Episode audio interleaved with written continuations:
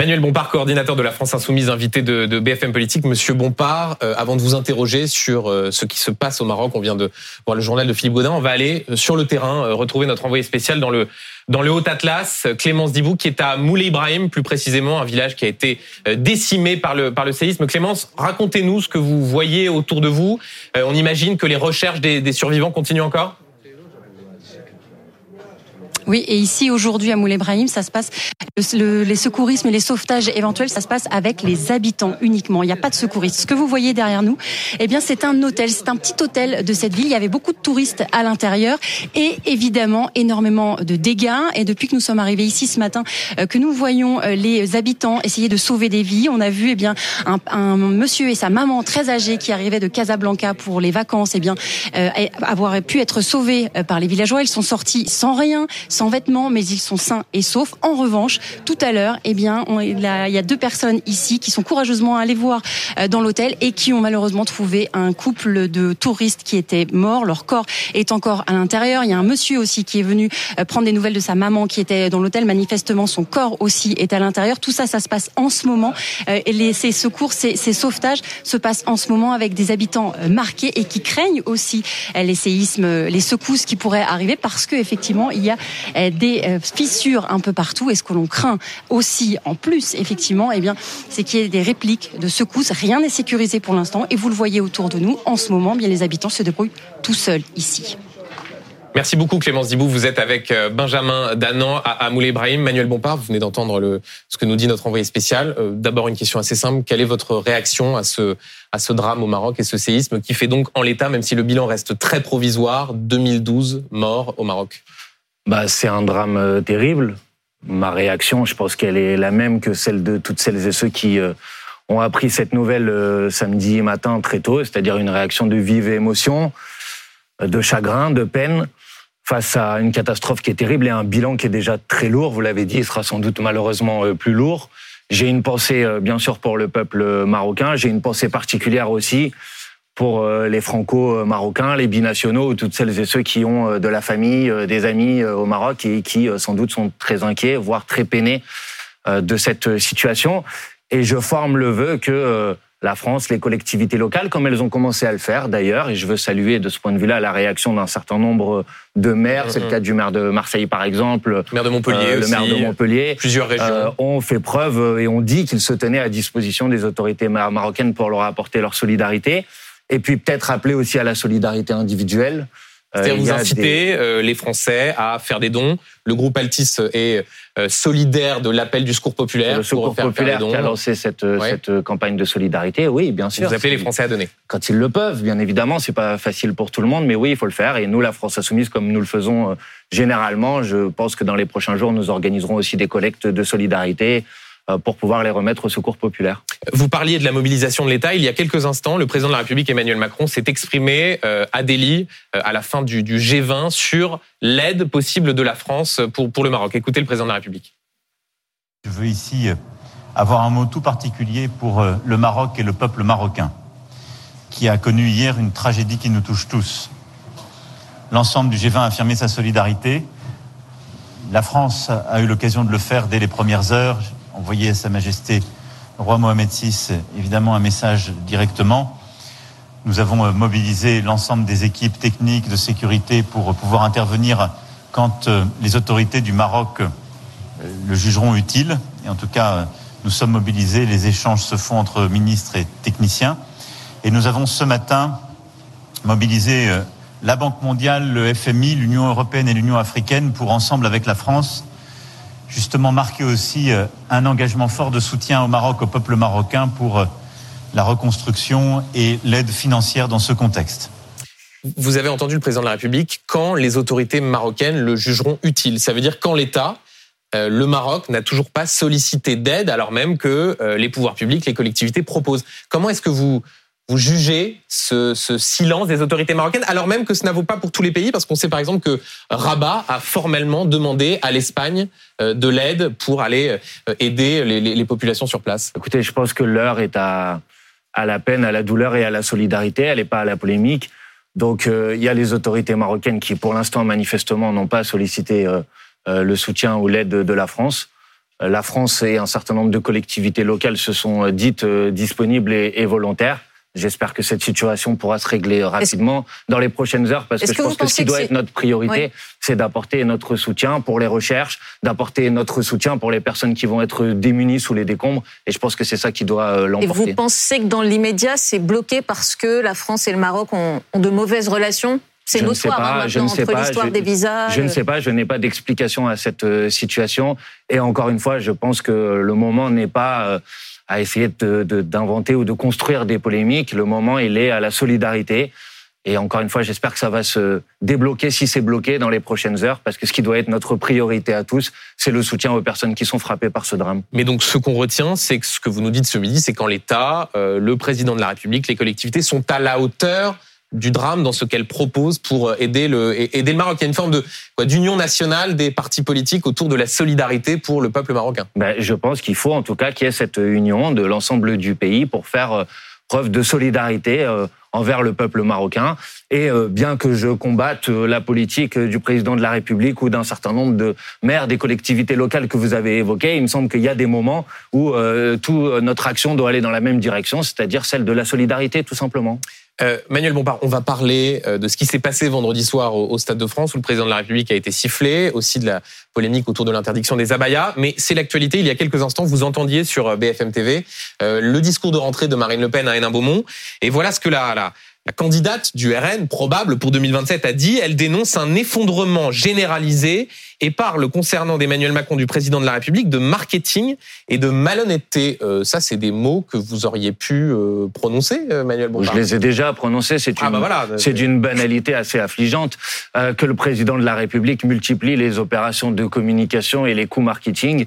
si vous aviez un doute sur ce sujet, la séquence risible et lamentable à laquelle on a assisté il y a dix jours de ça, euh, je pense, en a fait euh, une nouvelle démonstration. De... Bah, des rencontres de Saint-Denis, de ces 12 ah. heures euh, totalement loufoques et grotesques qui n'ont abouti sur aucune proposition d'ampleur alors que le pays est confronté à une situation d'un point de vue social qui est d'une gravité totale. Vous n'irez donc pas à la prochaine rencontre que propose Emmanuel Macron du même type et vous ne lui répondrez pas parce que le président de la République a fixé un délai, c'est jusqu'à ce soir non, mais moi, pour euh, répondre à, sa lettre qu'il vous a écrite. je n'ai pas l'habitude, si vous voulez, de céder aux injonctions du président de la République. Donc, euh, si on souhaite lui répondre, on lui répondra peut-être dans les prochains jours, on verra. Euh, le délai est son délai, c'est pas le nôtre. et pour le reste, nous n'avons pas l'intention de participer euh, toutes les semaines à ce type de comédie. Euh, moi, si vous voulez, pardon Manuel Bompard, mais vous y êtes allé, euh, vous aviez expliqué que peut-être vous partiriez, que vous ne resteriez pas au dîner. Euh, si si, vous aviez dit non non, si c'est pour dîner autour du président de la République, on le fait pas. Bien sûr. Finalement, vous êtes resté. Mais non, mais parce que le là, dîner vous dites, a été annulé, en fait, Benjamin Duhamel. Ah, vous avez quand même. Non, mangé, nous avons reçu. Non, mais Monsieur Benjamin Duhamel, soyez honnête. Nous avons, nous avons reçu une invitation, je pourrais vous la faire connaître si vous voulez, dans laquelle on nous invitait à une réunion de travail suivie d'un dîner.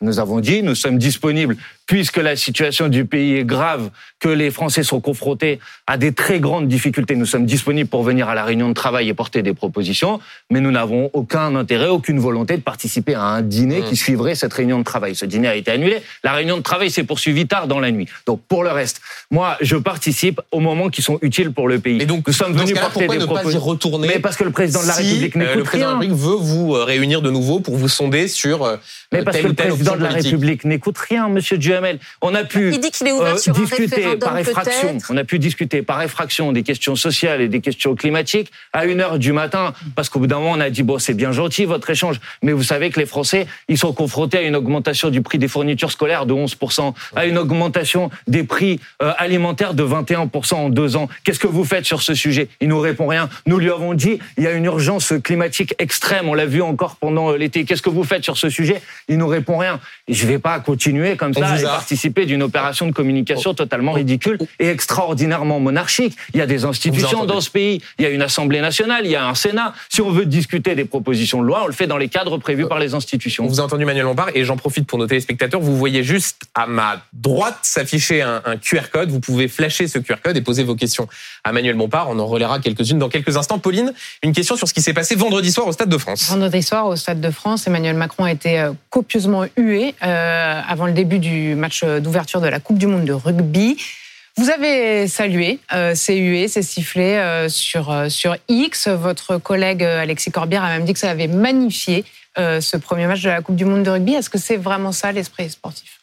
Bah, D'abord, l'esprit sportif met à distance les récupérations politiques, comme a essayé de le faire à nouveau le président de la République en venant prendre la parole au milieu et en se Ah, mettant Mais en au fond, scène. en pardon, saluant Mais les ce n'est pas la que première vous fois qu'à chaque de la compétition sportive politique internationale, le président de la République essaye d'en tirer un profit personnel. Pour regardez reste- juste Manuel Bompard, quand il y a tous les tweets de la France Insoumise qui disent formidable, il a été sifflé, on est ravis, regardez, c'est bien la preuve qu'il y a un décalage entre le peuple et le président, c'est aussi de la récupération politique. Non mais c'est pas moi qui suis euh, allé sur le terrain euh, pour prendre la parole, c'est pas moi qui me suis mis en scène au moment de la Coupe du monde avec monsieur Mbappé sur le terrain. Comprenez que les gens au, mo- au bout d'un moment, ils en ont un petit peu marre de ces opérations de communication Mais et ils vous aussi, réagissent. vous faites et de ils la ont raison de politique sur réagir. ce sujet. Mais, madame, on ne maltraite, fait de la on politique ne dans cette maltraite pas histoire. son euh, peuple impunément. Euh, on- on- quand on, sème de- de- du Ouais. passage en force, du mépris, euh, de l'arrogance C'est vis-à-vis de la, réforme des population, retraites. eh Pour ben, vous, c'est une moment, colère qui est toujours là et qu'il avait bah, peut-être c'est pensé une colère euh, qui est toujours estomper. là. C'est une colère qui est là depuis des années et des années et sur laquelle la réforme des retraites est venue infliger une blessure supplémentaire qui ne guérira pas comme ça. Et ça n'humilie pas le pays euh, quand on voit sur toutes les chaînes euh, dans le monde entier un président de la République euh, Mais qui est si Est-ce qu'au fond, c'est pas davantage une humiliation pour la France Non. plutôt que pour le, le président de la République dont, dont Non, vous et félicitez si vous voulez que je vous dise ce qui a humilié le pays dans cette dernière période, c'est par exemple quand l'ONU a pointé la stratégie de maintien de l'ordre de la France et a dit qu'elle n'était pas euh, une stratégie de maintien de l'ordre convenable. Ça, ça humilie le pays. Quand l'ensemble des observateurs internationaux remettent en cause la manière avec laquelle le débat démocratique a été organisé dans ce pays au moment de la réforme des retraites, ça, ça humilie le Mmh. pays. Le fait que la population, le peuple, à qui personne n'a donné de consigne, je veux quand même le préciser ici, exprime son émotion, son indignation et sa colère vis-à-vis du président de la République, c'est comme ça. Et quand je vois des députés macronistes, comme je l'ai entendu ce matin, dire que désormais il faudrait des lois d'exception euh, pour de- empêcher, de- de Carl Olive, oui, en pour empêcher de de manifester France Info, ouais. au moment des compétitions sportives. Je dis mais revenez, revenez à la raison. C'est quoi la prochaine étape? Vous allez faire de l'ablation des cordes vocales pour que les gens ne puissent pas crier leur euh, opposition au président de la République dans un stade? Il faut un petit peu revenir au calme là et un petit peu être raisonnable. Mais- Franchement, ce type de dérive est très inquiétante. Justement, le calme, on n'y est pas tout à fait à Clermont-Ferrand. Vous avez euh, suivi ce qui s'est passé puisque sur les abayas, euh, un homme a euh, menacé d'égorger, de tuer le proviseur d'un lycée parce que sa fille qui portait une abaya en avait été exclue. La France insoumise a fait un communiqué pour dire que ce choix du gouvernement d'interdire les abayas était un choix raciste. Est-ce qu'en faisant ça, vous ne donnez pas des arguments à ceux qui précisément euh, veulent contrer cette décision d'une façon violente aujourd'hui Non, et vous pourriez préciser que la France insoumise a aussi réagi immédiatement par la voix de notre députée de Clermont-Ferrand qui s'appelle Marianne Maximi et qui a dit que si ces, ces, ces menaces, elles sont contestées par euh, la personne en cause, mais si elles étaient avérées, elles sont bien évidemment insupportables et, inacceptables. Euh, donc, sur ce sujet, je pense que notre clarté est totale. Pour le reste, nous avons le droit de contester une décision qui est une décision euh, euh, absurde, qui est une décision euh, dangereuse, qui est une décision qui, honnêtement, nous occupe depuis maintenant trois semaines. Euh, alors qu'il y a des sujets auxquels est confrontée l'école en cette rentrée qui sont d'une importance euh, énorme Mais et euh, mais met de les- côté du débat public. Et ça les fait Français trois semaines que mais- nous sommes sommés de réagir sur l'ensemble de vos plateaux de télévision sur un sujet Non, non, qui... Non, non, attendez. mais attendez, parce que moi, je vais Oui, vous dire la vérité. juste- si- si les vous- chiffres, 298, c'est ça le chiffre qui a été annoncé par le ministre Attal. C'est 0,005% Manuel précisez-moi, des élèves. Deux commentaires. Le premier commentaire, vous voyez bien, il est 12h17. On a, on a traité d'autres sujets avant de parler des abayas, donc il n'y a pas d'obsession. On parle de tous les sujets d'actualité. Et pour rebondir sur ce que disait ne Amandine. convaincrez pas grand monde là, non, non, mais non, non, mais pour, pour, ce que, pour rebondir sur ce que disait Amandine, euh, on, on sait votre opposition, mais simplement, quand vous dites dans un communiqué de presse, une fois passée la décision du Conseil d'État qui valide cette interdiction, vous dites que c'est une mesure raciste et sexiste. Est-ce qu'au fond, vous ne mettez pas une cible sur les dos de Non, proviseurs et- et- qui tous les jours doivent appliquer cette interdiction des abayas? Vous les mettez en, Non, vous les et-. Non, et, Parce que vous voyez bien que c'est des arguments qui derrière peuvent être Non, utilisés. et je vais vous dire, le raisonnement que vous développez sur ce plateau de télévision est infamant. Comment ça, Euh, euh, non parce que vous faites exactement le même parallèle que celui qu'a voulu faire le président de la République lundi, c'est-à-dire de comparer le drame terrible euh, qu'il y a eu autour de l'assassinat de Samuel Paty et euh, la situation de Ne jeunes filles qui portent des abayas. Si on ne lutte Si, pas vous essayez, mais alors moi je vais vous mener- répondre. Ça peut mener Madame, à des dérives. Madame, j'ai vu des gens soutenir l'interdiction de l'abaya avec des propos racistes insupportables. Est-ce que je vous amalgame la position que vous défendez ici d'interdiction de la défend avec ce type de propos On vous Donc, demande si ne vous ne- cherchez pas on à venir demande si vous- me faire porter la responsabilité d'actions qui sont des actions on vous inacceptables. demande si vous ne Maintenant, on va avoir pas- le débat sur le fond. Le débat sur le fond, il y a eu un recours, un premier recours au Conseil d'État. C'est une première forme de recours au Conseil d'État. Le Conseil d'État l'a rejeté. Il y a d'autres recours qui sont euh, déposés. Le Conseil d'État vous- dira son avis sur ce sujet. Quelle que soit la décision du Conseil d'État, je pense que cette euh, mesure est une mesure qui d'abord ne devait pas être la priorité de cette rentrée et qui est une mesure qui effectivement va se traduire par des situations de discrimination qui sont insupportables. Et on en a déjà eu, parce que on en a déjà eu des premiers signes euh, sous les yeux cette semaine. Quand vous avez une jeune fille euh, qui se fait interdire d'accès à l'école parce qu'elle porte un kimono, mais tout ça est Et grotesque. vous et savez loufoque. très bien, Manuel Moi, Bompard, monsieur, que j'ai reçu. quand vous tapez kimono sur Internet, vous avez des conseils d'un certain nombre de gens qui, en fait, vous expliquent que porter un kimono, c'est une façon de, de, voilà, de contourner l'interdiction des abayas. Donc, D'accord. euh, pensez Et que c'est des gens t-shirt- qui, du jour au lendemain, décident d'aller en kimono à l'école. euh, D'accord. Et le t-shirt long, ça sera aussi une manière de. Mais vous voyez bien par vous-même, par la réponse que vous me faites, que vous êtes rentré dans une logique de laquelle vous sortirez jamais. Moi, je vais vous dire, j'ai reçu un mail d'une jeune fille qui avait une robe à fleurs bleu et blanc Hum. et qui a été obligée de rester toute l'après-midi à la permanence, en permanence, plutôt que d'accéder en cours parce qu'on lui a dit bah ta robe, on ne sait pas si c'est pas une abaya. On va se retrouver dans des situations qui sont des situations absurdes pour une situation qui concernait 0,25% des établissements scolaires, pour une situation qui a concerné 0,005% des élèves. Alors, excusez-moi, j'ai donné ma réponse sur ce sujet. Maintenant, je voudrais qu'on parle des problèmes de l'école. Alors, les Manuel problèmes Bompard, de si, l'école. si vous me permettez, jusqu'à preuve du contraire, on essaye de poser les questions et on parlera de tous ces sujets. Une question de Pauline Thévenot. Oui, vous parliez des recours devant le Conseil d'État. La France Insoumise avait annoncé en dépose, vouloir en déposer un. Où est-ce que ça en est? Bah, pour l'instant, il y a des associations qui ont fait ces recours. Et en ce qui concerne les recours au Conseil d'État, ces associations ont euh, euh, euh, un droit à agir qui est plus important que ceux des groupes d'opposition. Non, je ne renonce pas. J'attends de voir ce qu'il adviendra des recours qui ont été déposés par euh, les associations. Et en fonction de, de- de- des réponses qui seront apportées à ces recours, on verra si la France insoumise euh, dépose aussi son, son propre recours. Bon, maintenant, il y a des recours qui vont être examinés. Qui signifie que vous ne dites pas aujourd'hui aux parents euh, d'élèves, aux jeunes filles, c'est la loi, il faut la respecter.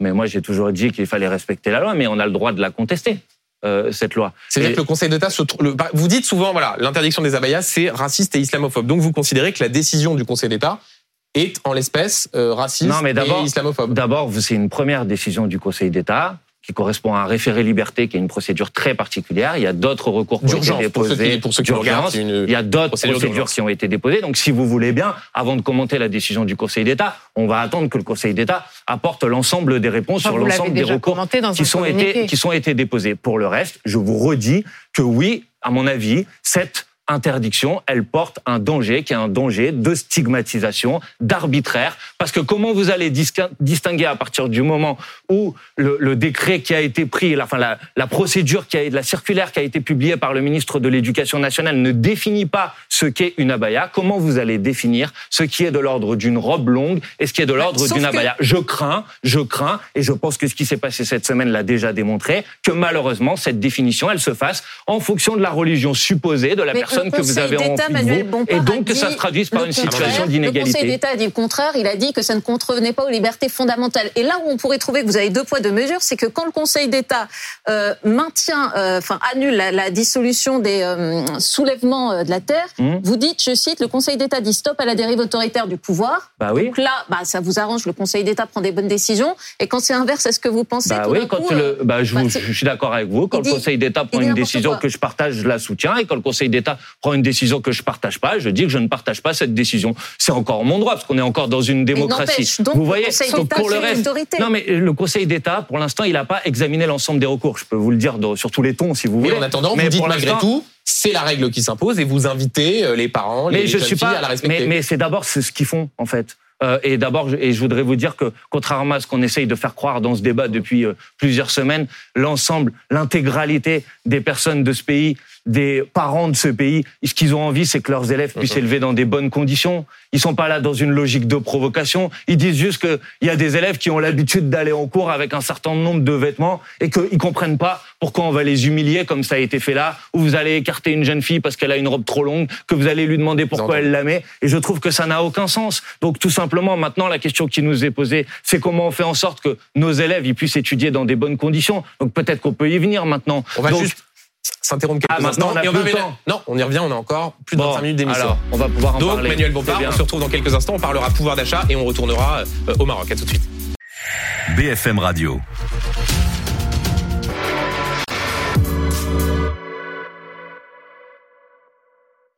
Manuel Bompard, toujours invité de, de BFM Politique, votre rendez-vous euh, politique euh, du dimanche. Manuel Bompard, on va continuer à, à vous interroger, notamment sur la question du pouvoir d'achat. Mais, mais juste avant, on va retourner au Maroc et retrouver notre envoyé spécial, euh, Igor Saïri, qui est en ce moment même à Marrakech, devant un centre euh, de don du sang. Et ce que vous constatez, euh, Igor, c'est que eh bien, les Marocains continuent d'affluer euh, pour donner leur sang et pour aider leurs compatriotes, c'est ça?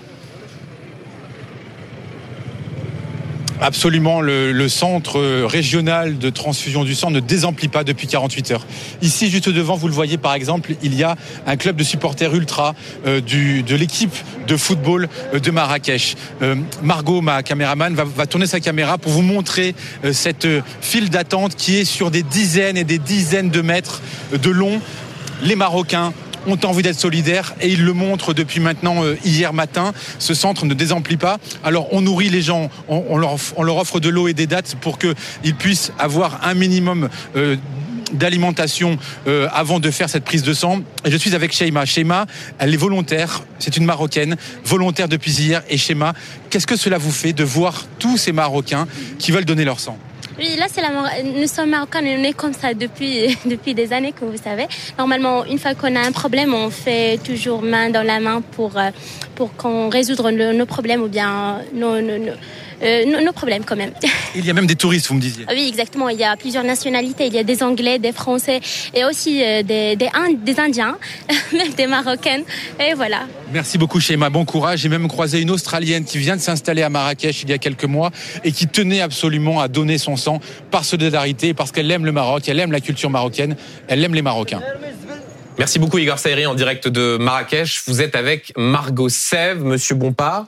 Euh, les téléspectateurs ont pu voir euh, sur la droite de l'écran ce QR code. Et donc voilà une question euh, qui est posée par euh, par un téléspectateur qui euh, s'interroge sur eh bien les, les ce que vous avez dit sur les les, les restos du cœur. Voilà sur le, le façon dont vous avez eu de de contester le don qui avait été fait par LVMH et la famille Arnaud de 10 millions d'euros. Peut-être qu'on va voir dans quelques instants la question apparaître. La voici. Que pensez-vous du don de Bernard Arnault au Resta du Cœur? Avez-vous fait vous-même un don? Question posée par GB euh, YouTube. Qu'est-ce que vous répondez? Euh, D'abord que moi-même, euh, avec les Insoumis, non seulement nous avons fait des dons, mais nous avons organisé des collectes. J'étais moi-même hier à l'organisation d'une collecte de, de produits alimentaires pour les associations de solidarité, les Restos du Cœur, mais d'autres, bien évidemment. Pour le reste, moi, je n'ai pas contesté le don de Bernard Arnault. Euh, Si vous avez dit, euh, au non, fond, non, je ne l'ai pas contesté. merci pour l'aumône, c'est de pas- la charité. Je n'ai pas le euh, pouvoir de le contester.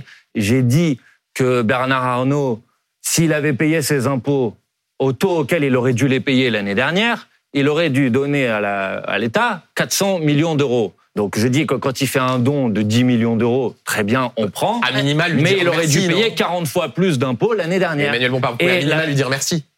Mais, mais, mais moi, vous savez, quand je fais un don, je fais pas de dépêche AFP pour qu'on me dise merci. Je le fais parce que j'ai envie d'être euh, solidaire euh, avec celles et ceux qui sont dans la difficulté et dans le, et dans le besoin. Et pour le reste, je dis... C'est-à-dire, il n'y a Euh, pas de sincérité dans sa démarche. Je, je, je, je- je ne veux même pas... euh, euh, je ne- je ne- je- je- je- je n'ai pas l'intention de chercher ou de ou de- d'explorer son cœur ou son cerveau, ça ne m'intéresse pas. Je dis qu'il y a une question politique derrière, qui est la question du modèle de société dans lequel on a envie de vivre. Et qu'en ce qui me concerne, je suis favorable à ce que la solidarité, le partage de la richesse, ça s'organise par la loi, par la justice fiscale, par l'impôt, euh, et que je préfère que l'on respecte la loi et qu'on paye ses impôts au prix auquel, au taux auquel on doit Ah, il les respecte payer. la loi. On peut considérer que c'est Oui, mais il utilise, fiscale, il met en place cas, des, la, loi, elle est respectée. il met en place des Ouais. mesures d'optimisation euh, euh, fiscale que je conteste et que je combats. Et je pense qu'on a le droit de dire quand même euh, que fidèle à la, à- à- aux principes républicains qui sont euh, les nôtres, parce que c'est ça notre principe républicain, c'est-à-dire chacun donne à hauteur de ses moyens et chacun reçoit à la hauteur de ses besoins. Dans, dans un instant, Pauline Thévenot va vous poser une question sur euh,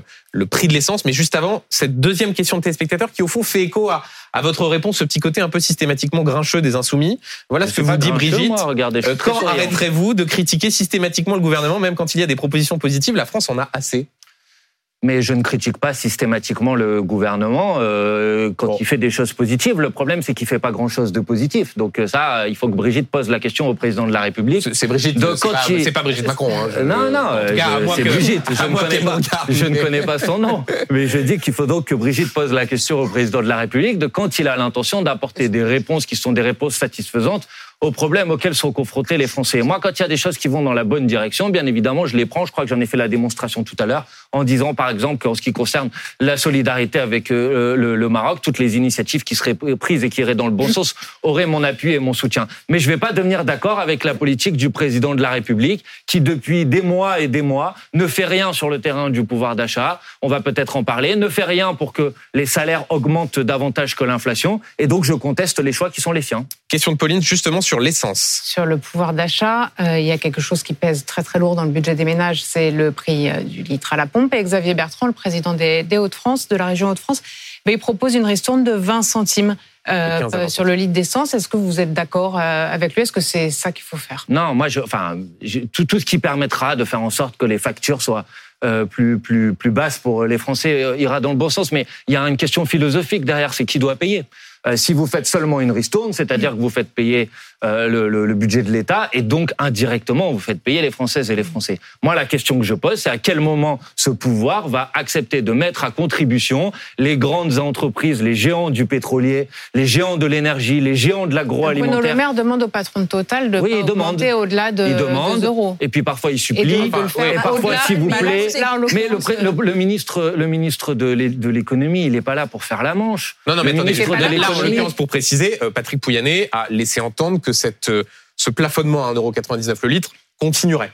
Mais très bien, mais moi, je- mon, mon sujet, c'est est-ce qu'à un moment, on peut, par la loi, intervenir pour faire en sorte que les prix soient plus bas, que les marges soient encadrées, que les salaires puissent Et donc, la augmenter. proposition que vous peut avez de dire sortir une de ristourne de 15 à 20 Attendez, centimes, Laissez-moi juste répondre jusqu'au bout à votre question. Est-ce qu'à un moment, on peut sortir de cette logique d'incantation auquel le ministre de l'économie est maintenant euh, tellement euh, habi- habitué que tout le monde l'appelle maintenant Bruno Demande? Tout ben, monde. je demande. Vous sorti. tout le monde, j'entends tout le monde reprendre ce terme maintenant. Donc vous, à un vous. moment, bah, merci de me redonner le copyright. Mais, Non, mais c'est pas tout un monde, moment, c'est juste, euh, à un moment, est-ce qu'il peut décider, comme ça se fait dans d'autres pays, comme on l'a déjà fait en France, d'avoir des mesures de blocage des prix On l'a fait en France sur le gel Alors hydroalcoolique on va pendant la dire qu'il y crise a forcément sanitaire. un rattrapage, que par exemple l'an prochain les Français vont payer plus cher, que ça. Mais on peut me dire des bêtises, mais ça n'en fait pas des choses convaincantes. Vous savez, le Et Fonds monétaire. vous bloqueriez par Écoutez, exemple écoutez. concrètement Bah, Un par exemple, un euro 1,50€, oui, bien sûr, qui était le prix avant que ça Ah, C'est augmente. ce que proposait la droite l'an dernier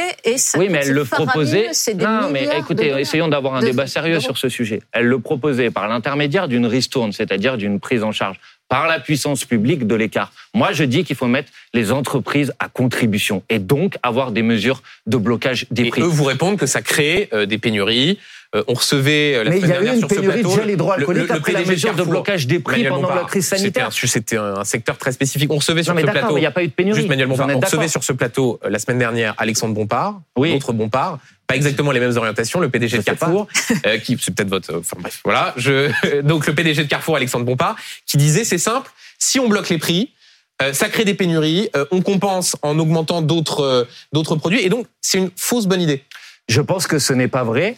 Je pense que ça s'inscrit dans une vision économique qui consiste à faire croire euh, que, en quelque sorte, euh, le problème aujourd'hui, euh, c'est euh, que euh, si on augmente les salaires, si on bloque les prix, ça va se traduire par d'autres augmentations des prix, alors que vous avez l'ensemble des institutions économiques internationales et même le Fonds monétaire international que vous n'allez pas accuser d'être une officine de la France insoumise, qui vous dit qu'on est dans une situation dans laquelle c'est l'augmentation des profits des grandes entreprises qui est responsable de la moitié de l'augmentation des prix. Ça, c'est une déclaration du FMI. Sur le- la question des prix agroalimentaires qui ont augmenté de 21% en deux ans, la- les marges de l'industrie agroalimentaire ont augmenté de 70% dans la même période. Donc, que Monsieur Alexandre Bompard vienne sur un plateau de télévision pour protéger ses intérêts économiques et ses marges et dire il faut pas faire ça parce que sinon euh, je vais euh, me faire moins d'argent. Je peux le comprendre, c'est sa position. Mais moi, ce que je mets en cause, c'est la politique du pouvoir en place et je dis qu'il faut avoir des mesures d'intervention économique. Donc, Autre, je fais une euh, proposition blocage des prix. Je fais une deuxième proposition encadrement des marges dans l'agroalimentaire. Je fais une troisième proposition indexation des salaires sur l'inflation. Je veux quand même le dire sur deux ans, les salaires, en, si, on les, co- rend- si on les compare à l'inflation, les salaires sur deux ans ont baissé. Ont baissé. Certain, les ça Français ont perdu du pouvoir Ils ont moins d'achat. ils ont moins augmenté que l'inflation. Et voilà. Donc, ils ont baissé. Le pouvoir d'achat des Français a baissé. Donc, il faut des mesures d'augmentation des salaires. Et malheureusement, il faut une conférence sur les salaires que le gouvernement et le président de la République se refusent à convoquer. Question d'Amandine sur l'immigration. Oui, euh, le gouvernement hésite toujours aujourd'hui, Emmanuel Bompard, à maintenir dans son projet de loi immigration euh, une mesure pour euh, régulariser aujourd'hui les travailleurs sans papier. Une partie de la NUPES va euh, s'associer à l'aile gauche de la majorité pour lui demander de maintenir cette mesure. Est-ce qu'à la France insoumise, euh, vous dites euh, au gouvernement, tenez bon, il ne faut pas lâcher euh, sur Mais- cette idée? Mais moi, je suis hostile à, à- à- à l'idée que cette régularisation, elle serait limitée à un certain nombre de secteurs économiques qui seraient des métiers en tension. Je suis favorable à la régularisation de l'ensemble des travailleurs et des travailleuses sans papier, c'est-à-dire des gens, Quels que soient les secteurs. voilà, des gens qui ont un contrat de travail, qui, euh, il faudrait quand même le dire, euh, contribuent davantage à, l'économie du pays que ce qui coûte au pays. Tous les chiffres le démontrent, qui contribuent davantage que ce qu'ils reçoivent. Et je dis que ces gens-là, puisqu'ils ont un emploi, puisqu'ils ont un contrat de travail, doivent être régularisés, tout simplement. Donc je ne suis pas d'accord avec la proposition du gouvernement qui est de limiter cette régularisation à un certain nombre de secteurs qui seraient des métiers en tension. vous, comment est-ce que vous jugez le fait que certains de vos partenaires de la NUPES décident de s'associer à l'aile gauche de la majorité pour visiblement travailler sur cette tribune et pour essayer de mettre la pression sur le, le gouvernement sur cette question des titres de Je séjour ne sais pas, c'est à eux qu'il faudra poser Vous, la question. c'est inconcevable de signer une tribune avec euh, l'aile gauche de la Mais non, mais d'abord, c'est pas Il y a des députés c'est- de votre groupe LFI qui y ont songé, qui sont allés Mais non, assez loin dans la non, démarche, et c'est juste au dernier moment que ça. Mais n'essayez pas de nous faire passer pour des gens que nous ne sommes pas. Non, je vous, vous Euh, pose nous, on est tout à fait capable de discuter avec qui que ce soit. C'est pas le sujet. La question, c'est pour faire quoi? Mm. Bon, là, il faut pas raconter n'importe quoi. Le gouvernement, il s'apprête à. Euh, on ne sait pas encore si elle va voir le jour ou pas. D'ailleurs, cette proposition de loi sur l'immigration, puisqu'elle devait arriver au mois de mars, finalement, elle devait ensuite arriver au mois de juin. On nous en a parlé au mois de juillet. Puis maintenant, on nous dit peut-être en septembre, mais c'est même euh, peut-être en octobre, mais c'est même plus sûr. Bon, donc on verra. si mais pour l'instant, est-ce que vous voterez cette disposition ou pas? Mais, mais on ne vote pas sur une disposition, on vote une proposition de loi. Et dans cette proposition de loi, il y a des mesures que Un je projet de loi, vous combat pouvez de manière vigoureuse. Et donc, et bien évidemment, autres. je ne voterai pas en faveur du projet de loi Asile et Donc, Immigration Ni de ce gouvernement. question, ni le texte, rien. Bah, L'article, on verra ce qu'il y a dedans, mais je crois que je vous ai dit clairement que si c'était limité aux métiers en tension, euh, c'était pas notre manière de voir les choses. Une question de Pauline sur le marathon budgétaire qui va bientôt commencer à l'Assemblée nationale. Oui, et la première ministre Elisabeth Borne, elle a un peu affiché la couleur en reconnaissant que le- le- elle serait très certainement euh, obligée ou euh, contrainte, ou qu'en tout cas, elle n'excluait pas euh, de dégainer le 49.3 à nouveau. Et peut ce peut-être même dès le tout début de la reprise des travaux à l'Assemblée avec la loi de programmation des finances publiques. Si le gouvernement, Elisabeth Borne, utilise le 49.3, est-ce que euh, vous nous dites aujourd'hui que euh, la conséquence sera que vous déposerez une motion de censure de façon presque mécanique Écoutez, moi, je décide pas tout seul, je suis membre d'un groupe parlementaire. Vous en avez déjà discuté Mais et je vous donne, préparer la un- je rentrée vous donne mon avis personnel. Euh, mon avis personnel, ça a été en tout cas l'état d'esprit qui a été le nôtre l'année dernière, c'est qu'à chaque fois qu'il y avait euh, le recours à l'article 49.3 auquel nous sommes opposés, nous y répondions par le dépôt d'une motion Et de donc, censure. ça devrait continuer ainsi On verra, il faut qu'on en discute, puisque pour l'instant, euh, vous m'interrogez sur des 49.3 qui euh, n'ont pas encore été... mais ils sont quasiment pas- annoncés. sans doute. Ils sont qui sont quasiment sans doute annoncés probables, par et le c'est ce qui devrait d'ailleurs euh, nous intéresser davantage. Euh, c'est l'incapacité euh, du gouvernement à élargir euh, sa majorité, qui est aujourd'hui minoritaire. Euh, ça fait depuis un an qu'on nous explique que euh, le, le- le- la priorité de Madame Borne, c'est d'aller trouver de nouveaux alliés, etc. Ils sont Alors, vous voudriez qu'il de le gouverne faire. avec la droite? Je ne dis pas euh, que je veux qu'ils gouvernent avec la droite. Je dis que leur isolement devrait vous interroger. Et alors, cas, la, moi, la- il la question de. Pauline euh, était sur donc vous les potentiels 49.3 que vous pourriez déposer. On voit que la droite aussi euh, peu 49.3 motion de censure pardon parce que Ouais. vous vous n'avez pas encore cette possibilité Non. de faire des Et si on 49.3 était au pouvoir, et vous y aurait êtes pas très, pas de et vous y êtes pas 49.3. très favorable. Si la droite euh, décide elle aussi de déposer des motions de censure sur les textes budgétaires, est-ce que vous pourriez vous y associer quand bien même vous êtes sur des lignes totalement différentes sur ces sujets-là? Et ça dépend ce qu'il y aura dans cette euh, motion de censure. Écoutez, moi, quand le groupe Donc c'est Lyot- Bruno, Bruno demande et vous, c'est ça dépend quoi. On peut pas avoir de. Mais non, mais euh, Benjamin Duhamel, peut-être que vous, euh, vous votez des textes sans savoir ce qu'il y a dedans, Non, non, ou vous ça, lisez je- des je vous ça, sans laisse savoir ça. et sans comprendre ce qu'il y a dessus. Mais moi, non. Donc moi, en fait, ce que j'essaye de faire, si vous voulez, c'est de regarder un texte, de voir ce qu'il y a dessus. Et si je suis d'accord, je dis que je suis d'accord. Et si Ah bah, je suis pas on peut d'accord, je dis que je suis pas d'accord. pas Mais là, vous me demandez de répondre à un sujet Non, sans savoir ce qu'il y a à voir dans le Manuel texte. Bompard. Donc c'est pas que je ne veux pas répondre à votre question, Non, mais la c'est que droite j'essaye tout simplement d'être sérieux. La droite va dire qu'il faut être euh, plus ferme et euh, tenir euh, les cordons de la bourse et vous direz qu'il n'y a pas assez de dépenses sociales. Donc a priori, ça n'aura rien à voir. Quand bien même, ça Mais, mais je vous laisse fond, à vous vos a priori. euh, Écoutez, moi, j'ai déposé, j'ai appuyé, j'ai soutenu une motion de censure qui n'était pas déposée par mon groupe, qui était déposée par le groupe Lyot, avec lequel j'ai par ailleurs un certain nombre de Mm. désaccords politiques contre la réforme des retraites, parce que je me retrouvais avec l'état d'esprit euh, et la nécessité de censurer le gouvernement sur ce sujet. Encore une fois, c'est pas que je veux pas répondre à votre question, c'est que je ne sais pas.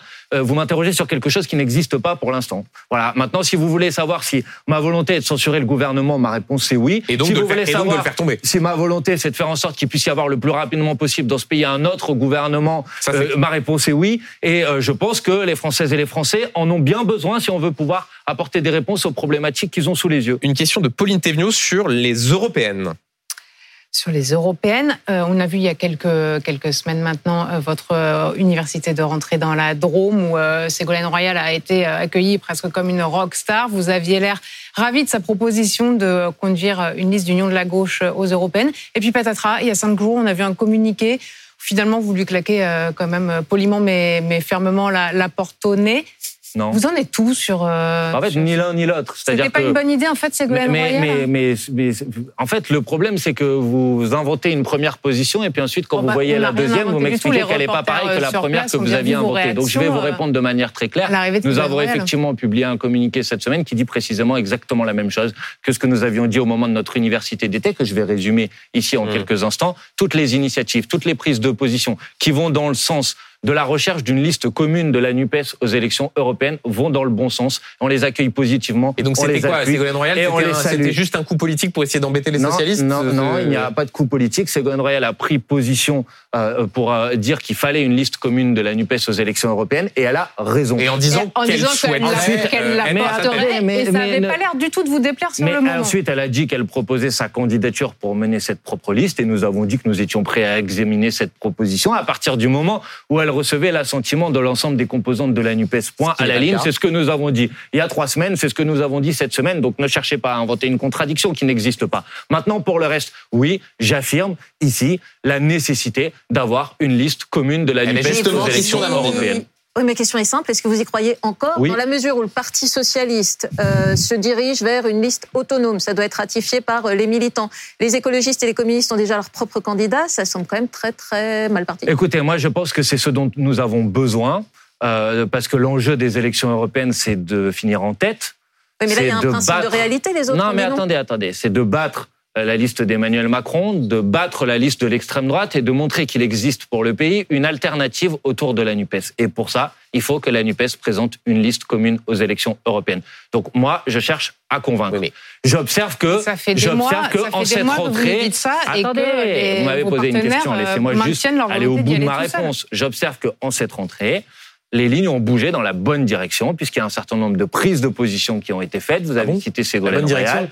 Je peux citer Benoît Hamon qui a pris la parole Ah, ça aussi, vous- un certain nombre de députés euh, socialistes. qu'il soit Mais tête je- de liste, non, mais ne Hamon cherchez pas à me poser tout de suite des questions de casting. Moi, ce qui m'intéresse, c'est d'essayer de faire en sorte de convaincre de la nécessité Non, mais de cette liste à quel moment vous prendrez acte du fait que vous Mais- prêchez dans le désert mais- Personne ne veut, à part Je- vous, de cette liste unitaire. Mais, mais en fait, je ne prendrai acte de ça quand ça sera une réalité, et pas quand vous me le demanderez, euh, Benjamin c'est- c'est pas Duhamel. déjà une réalité Regardez, cette Marie semaine, Toussaint, tête de liste écologiste. Monsieur Desfontaines, tête de liste communiste. Et le PS qui dit il faut une liste autonome. en tout cas, ce que j'observe, c'est votre entêtement à moi- enterrer moi- moi, la liste commune de la NUPES devrait faire réfléchir ceux qui s'y opposent. Pour le reste, euh, vous avez peut-être euh, oublié, par exemple, le fait que cette semaine, les organisations de jeunesse de la NUPES ont présenté un programme commun pour les prochaines élections européennes et se, se sont toutes dit favorables au Mais fait le que ne suit puissent pas. avoir lieu. Elles ont sollicité des rendez-vous avec les organisations politiques. Moi-même, je les recevrai demain matin au nom de la France Insoumise. Elles recevront Emmanuel aussi, elles seront reçues par le premier secrétaire du Parti Socialiste et par les membres d'Europe Écologie Les Verts. Donc non, je ne renonce pas. Je continue à vouloir convaincre. 80% des, Fran- des, des sympathisants de la NUPES sont favorables à cette liste commune de la NUPES. Donc c'est ça qu'il faut faire. On vous a entendu, il y a beaucoup de questions de téléspectateurs, donc je vous en soumets une, euh, une autre. C'est Amer qui vous pose la question, ne croyez-vous pas que le RN est plus proche que jamais de gagner les prochaines présidentielles? Que comptez-vous faire face à cette situation? Voilà la question que vous pose euh, Amer. Bah, écoutez, précisément, euh, quand je parle de l'enjeu des élections européennes, c'est une manière de répondre à cette préoccupation. Oui, je dis que pour que les Français euh, euh, euh, aient en face d'eux la possibilité d'avoir une autre alternative à Emmanuel Macron que le Rassemblement national, il faut montrer que cette autre alternative, elle peut remporter les élections euh, européennes. Tout le monde me parle de sondages sur le Rassemblement national, etc. Ah, Vous pourriez vous anticiper les Oui, questions mais d'Amandine. attendez, vous pourriez quand même regarder tous les sondages, et notamment tous ceux qui disent, tous, sans aucune exception, qui disent qu'une liste commune de la NUPES aux élections Ah, européennes bat le Rassemblement national. ce Bah non, c'est pas autre chose, c'est les élections, il y a c'est le ce principe de la sondage- Il y a démocratie. ce sondage qui est très intéressant et qui, qui vous est pas du tout favorable, qui, est- qui a été euh, publié dans Libération et qui dit, en comparant le Rassemblement national et la France insoumise, que les électeurs jugent aujourd'hui le Rassemblement national plus crédible, Mm. plus compétent que la France insoumise, et qu'à l'inverse, vous êtes plus dangereux que le Rassemblement national. Est-ce que votre stratégie euh, bruit de la fureur n'a pas été totalement contre-productive. Alors, vous êtes d'accord qu'en démocratie, ce qui permet de mesurer le rapport de force électoraux, c'est les élections? Mhm. Donc peut-être que le sondage ou l'ensemble des sondages qui ont été publiés sur les élections européennes devraient vous interpeller. Donc c'est les sondages quand ils Bah, sont bons, on s'y c'est intéresse, et quand ils sont moins bons, là on considère que c'est les autres sondages qui sont C'est intéressants. toujours pareil, Bah c'est non, un mais c'est- c'est c'est- c'est pas, c'est pas moi qui ai lancé euh, sur le sondage, c'est madame. Non, mais c'est vous qui dites ce sondage, je veux pas le Oui, regarder Peut-être que, que vous pourriez regarder l'ensemble un des sondages. sondage. C'est juste que je suis en train d'essayer de vous dire pour le reste. Moi, être euh, euh, inquiété, ça dépend qui. Moi, il y a des gens que je veux inquiéter, effectivement, bien sûr. C'est-à-dire Bah, ceux qui euh, s'en mettent plein les poches dans ce pays depuis deux ans, pendant que l'ensemble des Français tirent la langue et n'arrivent pas à finir les fins de mois. Oui, je veux les inquiéter, sur je suis d'accord. Parce stratégie, que je ça veux, n'a pas l'air payant parce que je veux faire en sorte que ça s'arrête. Parce que je veux faire en sorte que la vie, elle soit moins difficile Et pour les gens. Manuel Parce que je veux faire en sorte que les gens ils puissent avoir des salaires qui leur permettent de vivre dignement, que nos élèves ils puissent aller à l'école avec des cahiers, des Autre trousses et des Manuel stylos pour Bompard. pouvoir étudier dans des bonnes Pour qu'on ait conditions. le- vous comprenez qu'on ait le temps de vous soumettre une autre question, cette fois de, de Timothée, qui vous demande quel sera le candidat de la France insoumise aux prochaines élections présidentielles, à la prochaine élection présidentielle. Ah, bah, je dis 2027. à Timothée euh, d'attendre un peu, parce que euh, les élections euh, présidentielles, je sais que les macronistes sont déjà préoccupés par le fait de savoir si ça sera Monsieur Darmanin ou quelqu'un d'autre qui euh, sera le futur d'Emmanuel Macron, ou par Emmanuel Macron lui-même, parce qu'apparemment il n'écarte pas la Bah, la possibilité de faire Constitution un, ne le un- un troisième mandat. Oui, mais il est peut-être prêt à changer la Constitution. Mais nous, à la France Insoumise, pour l'instant, ce qui nous intéresse, c'est d'essayer de continuer à Il n'y a nous pas un candidat contre- naturel. Jean-Luc Mélenchon, c'est pas le candidat naturel de votre famille politique? Ben, Jean-Luc Mélenchon, il a été déjà candidat à l'élection présidentielle euh, pour nous. Il y a un an, il a fait 22% des voix. Donc, bien évidemment qu'il a une légitimité que personne ne conteste. Mais là, la question que vous me posez, c'est qui sera notre candidat en 2027 Est-ce que ça pense- un bon candidat, Jean-Luc Mélenchon mais, mais bien sûr, Jean-Luc Mélenchon, ça a toujours été un bon candidat. C'est celui qui a amené notre famille politique de 3% dans les fameux sondages dont vous ne cessez de parler, à 22% dans les élections dont vous avez parfois Donc si l'élection avait eu lieu, à- avait lieu demain, ce- oublier. ce serait lui, il n'y a pas de débat. Ah bah, je pense, oui. Parce que c'est intéressant. Par exemple, les- puisque vous aimez bien les sondages, vous savez, euh, les Vous aussi. sondages qui ont été publiés le vendredi avant les élections présidentielles, à combien ils mettaient Jean-Luc Mélenchon? Moins que, moins que son Non, score. pas moins, 17%. Il a fait 22, 5 points d'écart. Ça devrait vous, am- vous amener à être un peu plus prudent sur l'utilisation des sondages dans les Merci. commentaires politiques. Merci beaucoup, Manuel Bompard, d'avoir été l'invité de BFM Politique.